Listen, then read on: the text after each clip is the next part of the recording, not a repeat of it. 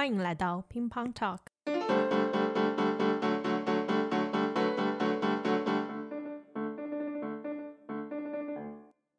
大家好，欢迎收听乒乓 Talk，我是慧，在这里我们与个体对话，用具体经验呈现在德国的跨文化日常。二零二零年，我在德国研究生毕业之后，在下一份工作开始前的半年里，因为学生宿舍到期、回家航班熔断等等，还有对下一步计划的不确定，在德国辗转搬家四次。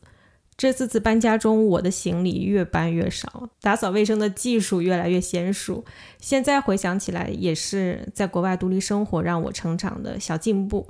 今天在乒乓 Talk，我会和佳悦来聊聊我们在德国给自己按一个物理意义上的家的过程。不过佳悦在这方面比我更厉害，现在是他开始德国留学的第五个月，但是他已经换了三个答应好的家。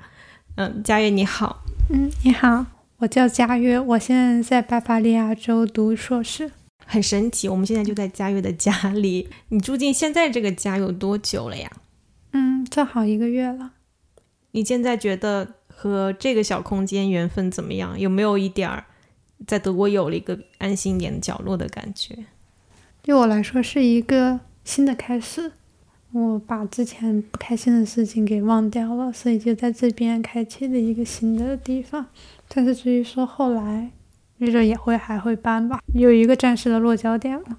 你就在德国读书，搬家其实是一件蛮常见的事情，嗯嗯不只是对外国学生，对德国学生也是。嗯嗯嗯，我们俩都感受过这种刚来德国的兵荒马乱，办各种各样的手续啊，找房子啊，而且往往生活上的事情都还没有搞定，又要马不停蹄的开始学业。现在回想过去四个月的奔波，会觉得很辛苦吗？有没有让你对在德国读书生活这件事情感到有些幻灭？幻灭可能没有，对我来说有些事情还挺刺激的，因为我经历了在国内疫情的两年，我那两年我的生活是停滞的，但是到这里边来，就是每一天都在发生各种不可思议的事情，我觉得哎还蛮有意思的。我不太喜欢无聊的生活，这五个月过得兵荒马乱，但是也挺精彩。佳瑞，可不可以用几个词形容一下你这几次搬家的契机？我可以就是直接说一下我第一次搬家的原因。第一次搬家是因为房东生病了。嗯，我可以说一下我当初怎么找到我第一个房子。在德国找房子的经历其实也挺神奇的。我听前几任的学长说，我们这个城市的房子非常难找，所以我从七月就开始找房子。但是我当时是因为疫情政策吧，我的那个签证被延期了。因为当时我是从上海过来的，我们家当时是刚刚被封城，接到消息之后，我就立马要赶紧从我们家那边飞到上海，再从上海，然后到这一边。正好在上海那几天里，我就要是一边上课，然后一边晚上准备面试。我当时其实找第一个房子也是挺机缘巧合的。我当时十一月的时候，我就在那个 WeGig 组上找，房东写的很详细，他是一个七十二岁的老人，是个素食主义者，喜欢一些精神训练、冥想，还有很喜欢印度文化之类的，就是把他整个人都描述的很和平、很美好。我当时就直接发了这个消息，我没有想到当时我会被他要到，但是我心里在想，唉，如果他能把我要过去，该有多好啊！他这个房子位置又好又大，房租也不太贵。那后来十二月突然有一天，他给我发了个消息，就说我们要不要见个面？我们当时见面聊的还挺好，我当时英语其实是不太好的，口音很重，然后说话也组织的语法很不太好。但他一直很耐心的在听。最打动我的一句话，就是他当时说问候一下我家人，他说你的那个爷爷奶奶是怎么样，姥姥姥爷怎么样？我说去世了。他说啊，你可以来我这边把我当做你的奶奶。哇，我当时巨感动，我在宾馆里都快要哭出来了。当时就很顺利的搬到他们家，他的前房客是个印度姐姐，她还没有搬出去，因为她新房子遇到一些问题，所以那个姐姐是住住在她的客房。然后我是住在他的第二个小客房里。前两个星期我身上没有太多钱的，因为交完房租还有押金，我就剩了两百欧。然后他当时是每天还给我做饭吃，然后那个印度姐姐给我做饭吃，我就在那里就蹭吃蹭喝，蹭了两个星期吧。就是他有一个很严格的一个时间，在我的观念里也是觉得很好。早上八点之前和晚上十点之后是不可以有任何声音的，因为他老人家嘛，就是需要睡眠和休息。我说可以，然后他又把就是所有需要我注意的事情都跟我说了一遍。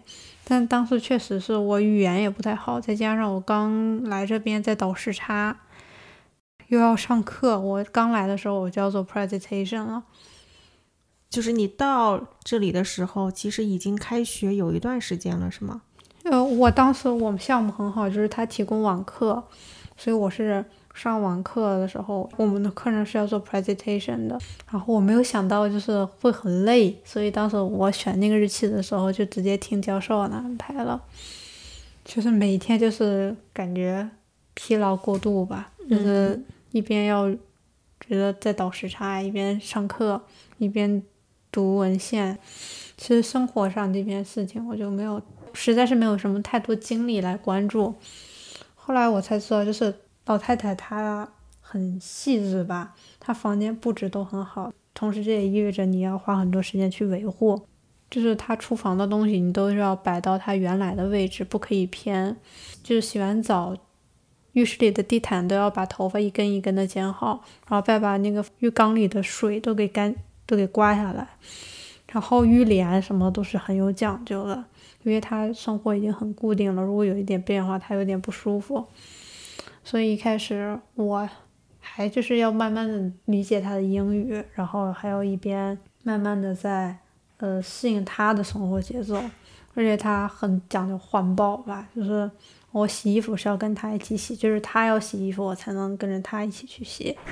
但我觉得这些都比较理解吧，因为我是从小是爷爷奶奶、姥姥爷带大的，我知道有一些老年人的生活习惯，我也觉得当时我可以适应的好。还有一点就是他是吃素吧，他说家里最好不要有肉，我说可以，我可以去焖撒吃。我妈妈也比较习惯吃素，所以她当时她舍友选择的标准就是要是素食主义者。我当时也说我是可以吃素的，因为这一点是我。提前跟他讲过了，嗯，就一切的转折点是在圣诞节，因为圣诞节我们放假门撒不开，我只能在家自己做饭吃。因为接触多了就会有摩擦了嘛。因为一开始我真的很感激他，我当时刚来的时候，我有点担心疫情，所以我当时想要去打疫苗，他是。帮我约了他那个家庭医生，就是类似于是帮我插了一个队，让我去打针。但是那天打针的时候，就是也是有点小抓嘛，就说正好那天我要中午做个 presentation，然后他就给我约到了那天中午，然后我又跟他解释说那天我要做 presentation，我实在去不了了，我还觉得心里很抱歉，就觉得麻烦了他太多。他说啊没有关系，你不要为他感到抱歉，我给你挪到下午就好。啊，我说啊，这么好，不是说德国人这边不太灵活的吗？结果他还是帮我约到了，我就当时心里很感激他，而且我对他也是像对我爷爷奶奶和姥姥姥爷那样，我心里还是很尊敬他的。而且他也是一个很好的老太太，经常跟我讲一下他以前的一些故事，我觉得他人也真的是挺好的。圣诞的时候，他生了很严重的病，非常严重。他说是新冠的后遗症。有一天，我突然间就看到他那个屋子里的灯一直是黑的。他突然出来的时候，他是扶着墙，他几乎都站不起来了。我当时说：“你没有关系吧？”他说：“我没有事情，然后不要担心我。”然后我说：“要不要我给你做点东西吃？”他说：“不需要，我自我一直是一个很 self-sufficient 的人，我自给自足，我不需要别人帮助。然后你把你自己的事情管好，不要打扰我。”我说好的，他确实他，我能感觉到他心情很不好，我也不太敢惹他，我就一直猫在我的屋里。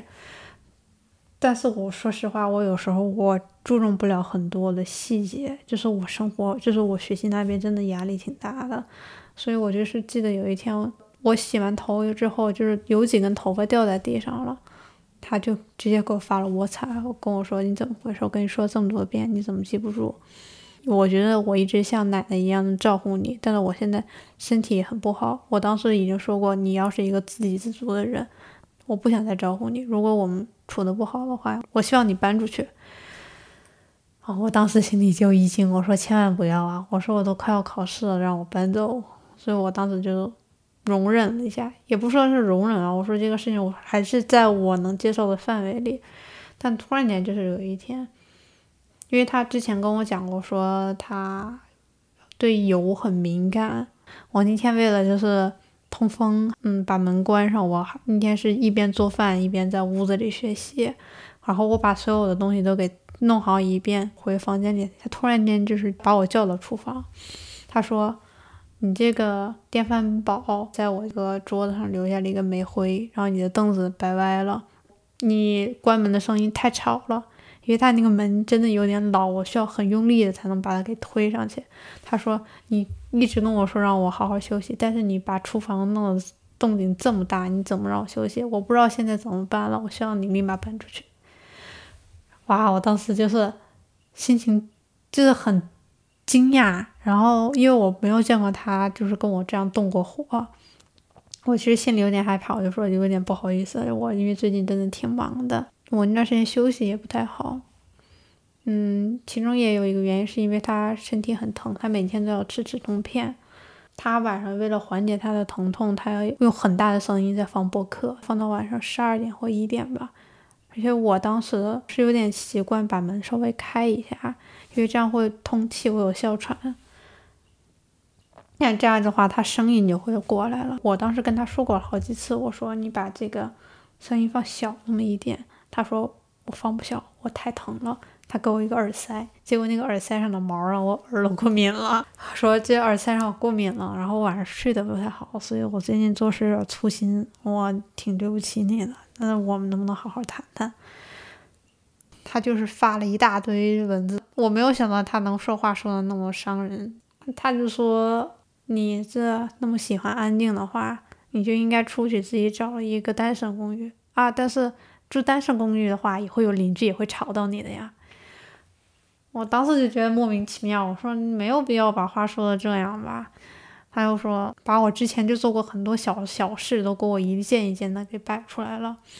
然后我当时也觉得心里挺难过的。我说怎么之前好好的，突然间就成这样了？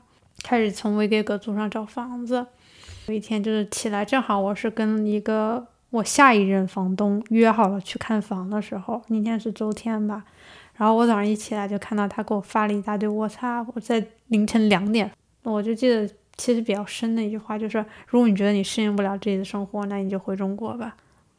然后我就觉得无比伤心，我说我在这里才来了一个月，怎么这个事情都变成了这个样子？我说明明之前相处的那么好，怎么现在就突然间就成了这个样子？因为当时他把我选到我作为他的房客，是因为我跟他之前他最喜欢的一个房客名字一样。他之前有一个中国房客也叫贾悦，他就跟我讲说他是跟他待过那三年是他最美好的三年。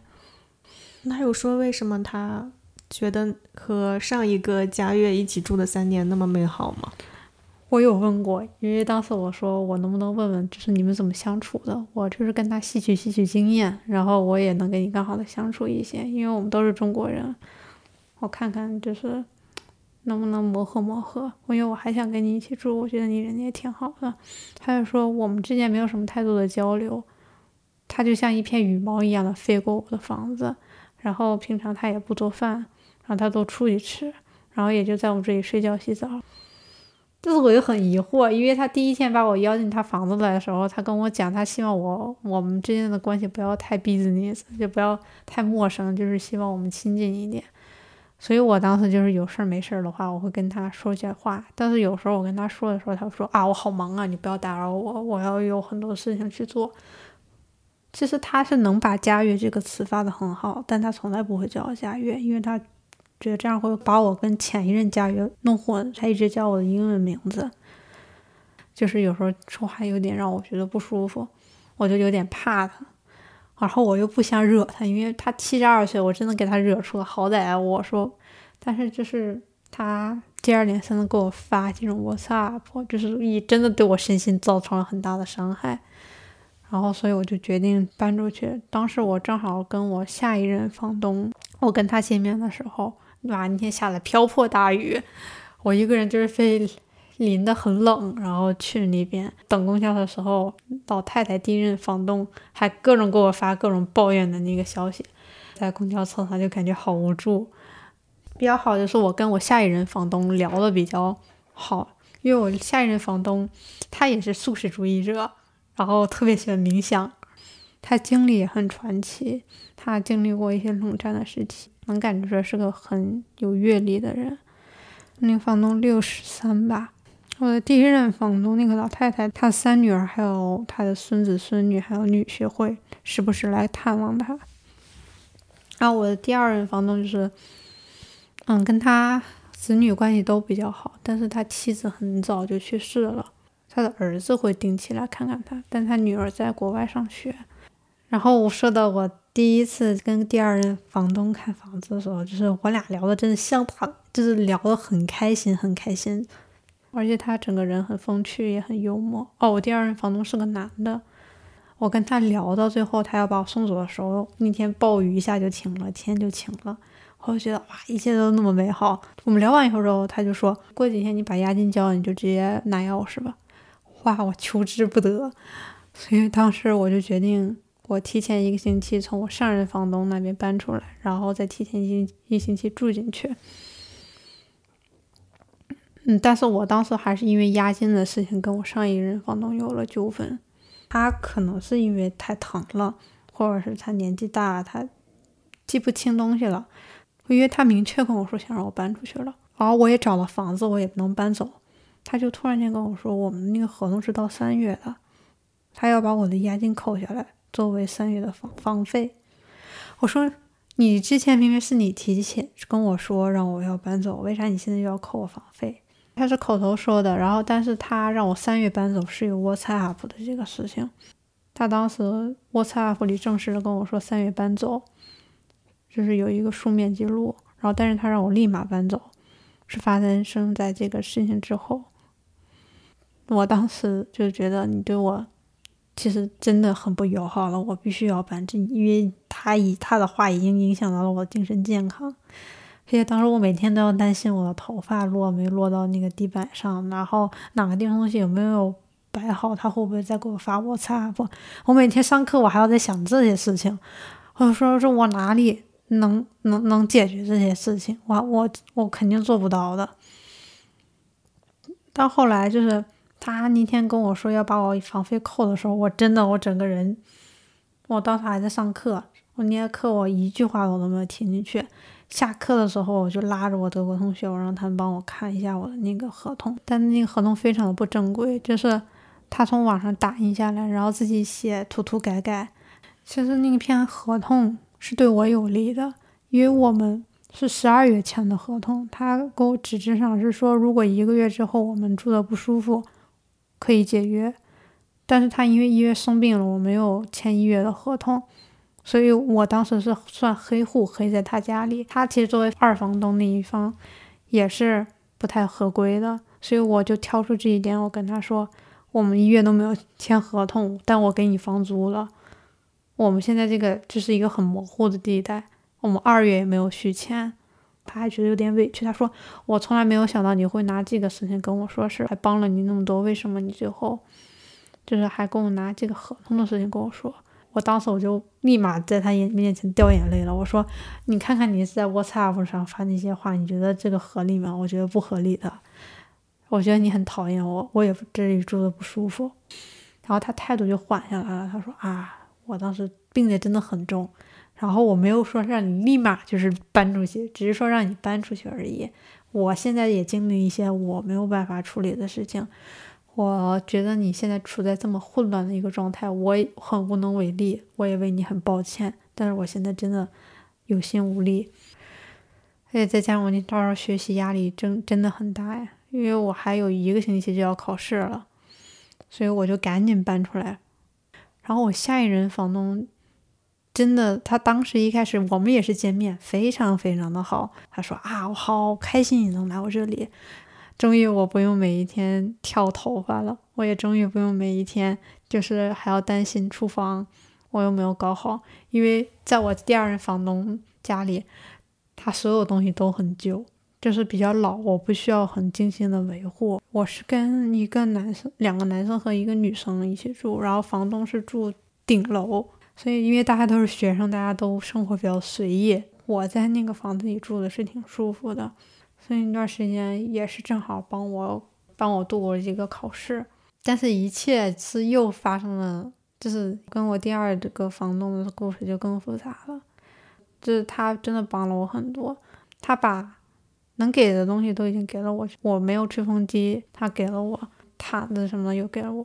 然后当时我还挺惊讶，那天来的时候还发了一个邮件吧，就是说啊，我们有一个新的住户过来了，我们要给他办一个 party。好意外呀！我说这这房东咋那热心肠？然后他还送我一条围巾，我当时真真的好感动啊！我说我跟上一任房东有那么不愉快的经历，但是跟下一任房东处那么好。而且我当时，我跟我其他的室友也没有什么太多的联系吧，因为他们都挺忙，我们都在考试，大家也见不到。我就感觉那个房子好像就只有我和房东在住。其实我当时也想，我英语弄不好，我就找他多跟他多讲讲英语就行了。我这两个房东最好的就是他们德语、英语都很棒。我考完试之后，我也没啥事儿了。他之前跟我讲说，诶，我们要不要去旁边的森林里转一转？因为我们当时住在郊区，附近有一大片森林，然后我说好呀，反正今天就是跟他去森林里，我们就聊了一下他之前年轻时候的事情，以前在喜马拉雅那边自己住，然后每一天在山里走十二个小时，我说，哎，还蛮酷的耶。他大学的专业是学 computer project，然后后来他自己开了一家公司，自己做老板。就是他老婆去世之后，他就没有心情再经营了。就是有项目自己就去做，没有项目就自己在家待着。后来就是发生各种神奇的事情吧。我我当时我其实，在我们从森林里走的那段时间，我能有感觉出来事情有点变得不太对了，因为就是他经常就是怎么讲呢？嗯，他说我们可以拍拍照嘛，但是他拍照的时候搂我的腰，让我有点不太舒服。我当时就说算了，搂下应该也没有事情吧。我觉得他那么大岁数了，也应该对我没有什么企图吧。我看他也就是像我一个年长的叔叔一样，没有必要把事情搞得那么糟糕。因为我想在这里跟他住的久一点，而且我们当时签的是一年的合同。后来。就是我发现他就是一点一点的在触探我的边界，因为德国这一边再见的时候会抱一下。他一开始说你能不能抱我的时候，我说可以啊。我说我来这边我很喜欢抱，因为在中国我不太我们不太抱，我觉得在这边抱一抱还挺好的。一开始就很正常的抱，但后来就是越抱越越离谱，我就不具体说他是怎么抱了，因为我觉得有点不太好意思。我老家是东北那边的。就是偏东北那边，我们有蒸桑拿的习惯，但我觉得德国这边有时候蒸桑拿有点小贵，我就问他有没有合适的地方，因为他是本地人嘛。然后他给我推荐了这个地方，他但是他突然就说：“哎，你需要不要需不要比基尼呀？”啊，我说啊，什么比基尼啊？他说啊，你最好拿一个比基尼去蒸桑拿，哪天我们可以一起去买。我听说过欧洲这边挺开放，我说大家是不是都一起买泳衣呀？后来那天我就问了我一个德国的朋友，我说买泳衣是正常的事吗？他说不正常，非常不正常。他说就是在男生的角度也觉得这个事情挺不可思议的。但是我都已经答应他要跟他出去逛街了。后来就想了一个借口，就说我们不用了，我爸妈给我寄了，我们去个超市就行了。正好我那天会把房租给你吧。他是一切一切都在那一天改变了。那天他对我做了一些，就是很多事情都已经超出友谊范围之上，然后我就觉得不行，这个事情要停住了，我已经控制不住这个局面了。然后我跟我的朋友们也说这件事情，他们也觉得这个事情太奇怪了。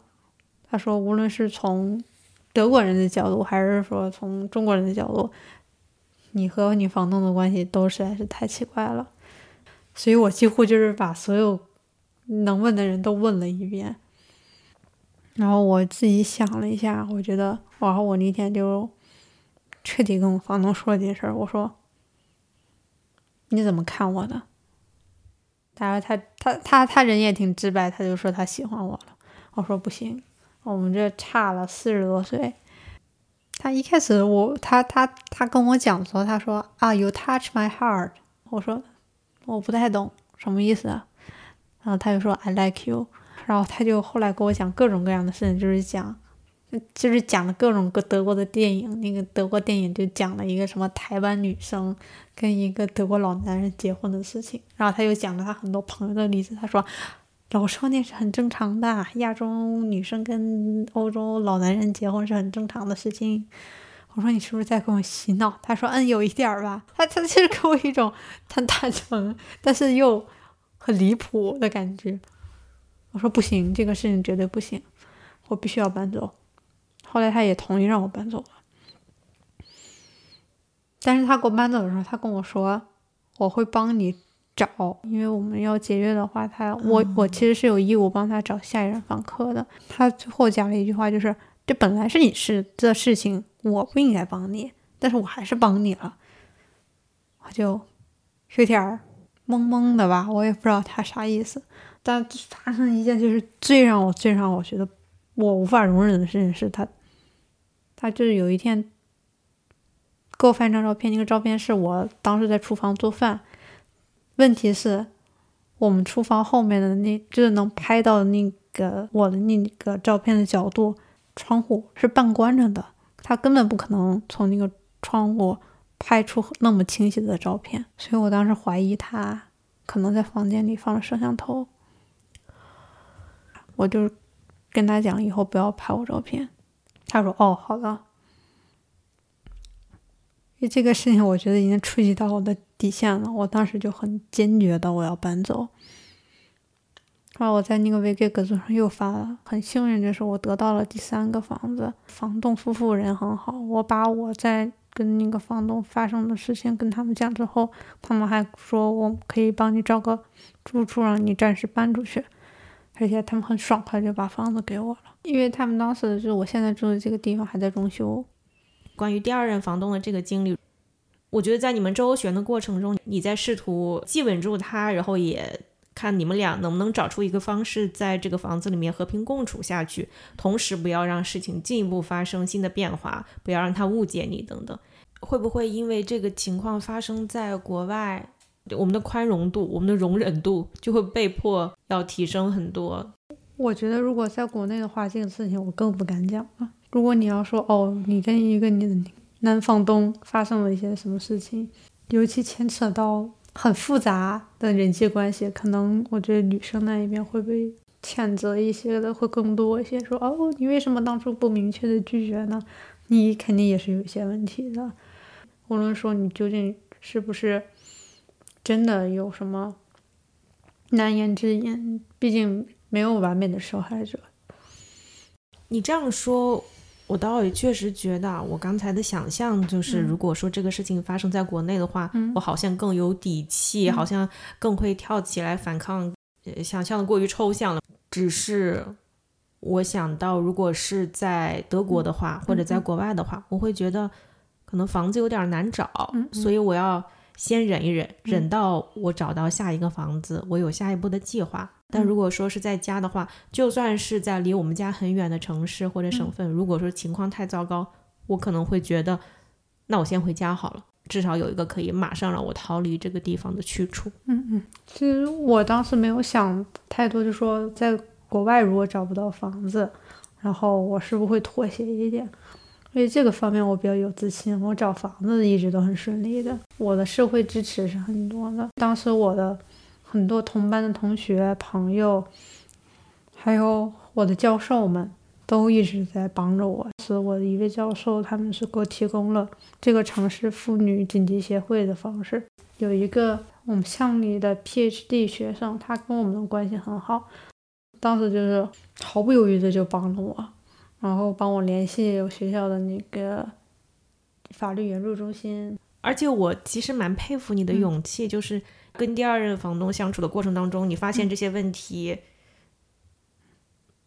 也会积极跟身边的人求助。我觉得这个其实是一个很重要的生活技能。在国外，嗯，在我在国内的时候，就像我当时出国申请那一段时间，我也是找了各种人来问来帮，因为当时我是我们家第一个出国留学的人，其实没有什么太多人能给我经验。在问这个事情的过程里，也交到了很多朋友。那我就有点好奇，你联系到学校这些社会机构，然后还有这里的警察局，他们后来怎么处理这样的事情？我可以说一下，我当时找学校的那个法律援助中心，他当时是直接建议我报警。妇女紧急中心也是说可以帮我跟警察做个预约，陪我过去。但是因为当时遇到复活节这个事情，警局放假了，再加上我们开学，所以我把我这个预约推迟了。我就还要再等下一周他们给我的反馈。所以这个事情就是还没有彻底解决。我一开始有讲到我自己集中搬家那一段时间的经历，我集中搬家那段时间基本上是我自己独立完成的。不过，因为我对当时在的那个城市已经很熟悉了，而且我那几个短租的房子之间距离也很近。嗯，我不知道你的体验呢。辛苦是肯定有，但比起来住在之前那么糟糕的环境里，我觉得还是值得的。而且我有。这个朋友也有车，这些朋友都是你在到德国之后才结识的吗？有些朋友是我们是我的同学，还有一些朋友是我当时在德国找房子的时候，就是可能我们当时没有说啊能同意我住进去，但是我还是向他们要个联系方式。我说等我到德国，也许我们可以聚一聚吧。如果你们对我真的很有兴趣，可以聊一聊。然后后来到德国，我们最后反反复复也是见到了，一起喝了咖啡，一起做饭，一起吃饭。我觉得你的这个社会生存生活能力 非常的强啊，而且觉得你真的很乐观。来都来了，就好好享受吧。相比说之前一直在疫情待在家里，这边的生活更精精彩一些。虽然有时候是挺危险的，但是我还是觉得。嗯，不错，生活不会无聊了。从你计划读书、有出国读书的这个想法，到你现在在国外已经读书五个月，你在这里的生活和你以前对留学生活的想象有没有什么差异？没有想到留学生活这么好。如果这样的话，我早就出来了。这个好具体是指什么？因为我们刚才好像一直在聊不太好的经历，我还挺想听听你觉得留学生活当中这么好。到这边来说，疫情都差不多结束了，因为我的专业也是我很喜欢的，这老师我们学的东西也都是我很感兴趣的。我也每天认识到不同样的人，发现他们的生活都是给我很多很新鲜的视角，而且老师、同学、朋友都那么支持我。就是我第一次自己生活，我觉得也挺舒服的，就是自己可以安排自己的事情，不用就自由自在的，挺好。回想一下我自己在德国读书的期间，我刚开始来读书的时候，我的生活比较闭塞，我当时完全没有像你现在这种向身边求助的能力，或者是也没有这个意识。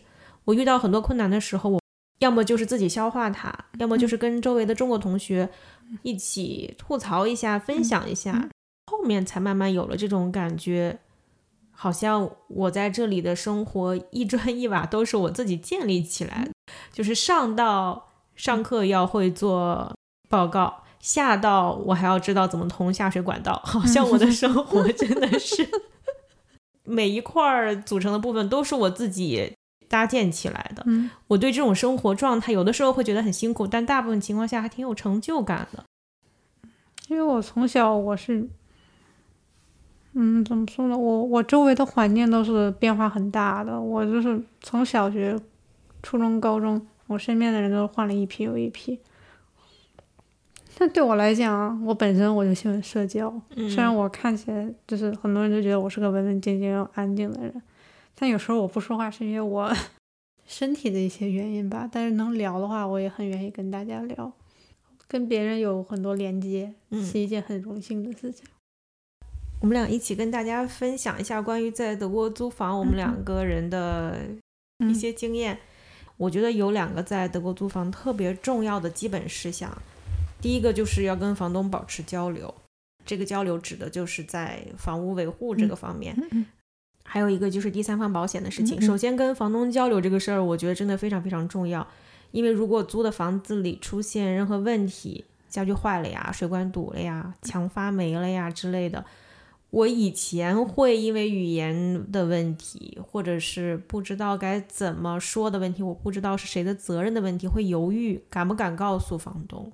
有的时候会觉得啊，再观察两天，可能也没有那么糟糕，要不然就自己想办法，自己动手解决。但其实这个有点危险，因为我很多情况下不了解房子，我也不知道该如何专业的处理这些问题，有可能会让问题变得更糟糕。所以这个时候我又会更不敢告诉房东了。我 啊，墙本来发霉了，我擦了之后，发霉的面积更大了。当然，房间里的东西意外损坏其实是不能完全避免。其实这个问题在德国也蛮正常的。后来也是有德国同学跟我提到，大家都会买第三方责任险，叫 Haftpflichtversicherung。其实这个保险就是对于意外损坏啊，包括房屋内物品长期使用之后的正常损耗，还有钥匙丢了之类这样的问题，都可以找保险公司赔付。如果你有这个保险的话，那佳悦呢？你在租房这方面，经过这几次紧锣密鼓的租房搬家。你有没有什么特别想要大家尽早知道的信息或者是经验？嗯，我很多经验可能是来源于找房的过程吧，因为我我这三任房子都是由房东挑的，然后我有之前有很多跟德国室友，然后跟他们面试，但几乎我都是失败了的。一方面是因为我当时确实找不到什么话题能聊，第二方面是因为我语言问题，所以就是。对，有一些就是刚来语言不太好的同学，我建议是，嗯，去最好的话可以去 v k 格租上看一下，就是因为有些房子你可以从上面看出来，有些是室友然后发的找室友，有的是房东发的找他的租客，你最好是跟直接跟房东联系。因为房东只关心你有没有按时交租，他不太关心你跟室友处的怎么样。如果一初期到这里的话，能找到跟房东签的话，就直接跟房东签。房东的话，一般他在微给葛素上发的介绍都很短，他更倾向于就是介绍房子的功能。所以我觉得这是一个提示，就是说你可以根据不同房子的介绍来筛选一下哪个是房东发的，哪个是室友找室友。第二个，我的经验就是，如果你说哦，我想更多的深入了解一下本地文化，我更倾向于跟德国或者是外国舍友一起住的话，以我在 v k 格住上的经验，就是写的越长越细越好。就是你自至至少你自己读的时候会感觉哦，我是有些真诚在里面的，我是很想住进这个房子，就是写一些长长的小作文。我几乎每次找房子的时候，差不多一个星期都能收到五六个过来跟我问的人。如果房东有机会能挑到你的话，你就直接跟他说：“哦，我钱够，我也爱干净。”其实中国人在这一方面是有优势的，因为中国人的信誉比较好，大家交房租都挺及时的。这是你感觉到在这个城市的租房市场上，嗯嗯，中国房客有一个比较好的信誉，所以比较容易被约见。还有第三点就是，如果你是一个不怕折腾的人，就是住的不舒服就立马换。如果住的不舒服的话，能搬就搬，因为有的时候房子确实能会影响一个人的心情。我一开始我的想法就是我要跟我第一任房客那个老太太住这里住美好的两年，我当时就是想在那里直接定下来了，因为他那个房子房租便宜，然后离学校又近，但后来我一想，这住的不舒服，这住的再近有什么用呢？自从我这三次搬家经验之后，我就是没有什么说啊，我能在这边一直找一个长长久久住下去房子的打算。就包括现在你住这个房间，虽然你的合同没有要求你嗯什么时候搬走，嗯但是你心里已经有这个准备了。如果再出现任何情嗯况的话，对再搬家这件事情，你没有什么抵触。嗯，没有抵触。嗯，说实话，我没有什么太多能跟大家分享的，因为我来这边也只有五个月，我没嗯有太多积累和沉淀，只有一堆吐槽的事情。如果大家觉得这个能从这个故事里觉得哦还蛮有意思的，这就够了。非常感谢佳悦和我们分享你的观点和经历，也希望你尽快进入安居的状态，有时间感受德国留学生活更多的精彩挑战和刺激。感谢大家收听这一期乒乓 Talk，更多节目会发布在 Apple Podcast 和 Spotify 等平台。制作完成后，我们会将德语单集的翻译发布在巴伐利亚对华高教中心官方网站上，网址是 bychina 点 de。如果你有感兴趣的主题，想要分享的跨文化故事，或者想在我们节目里听到的嘉宾，欢迎大家通过邮箱 podcast at bychina 点 de 联系我们。祝大家生活愉快！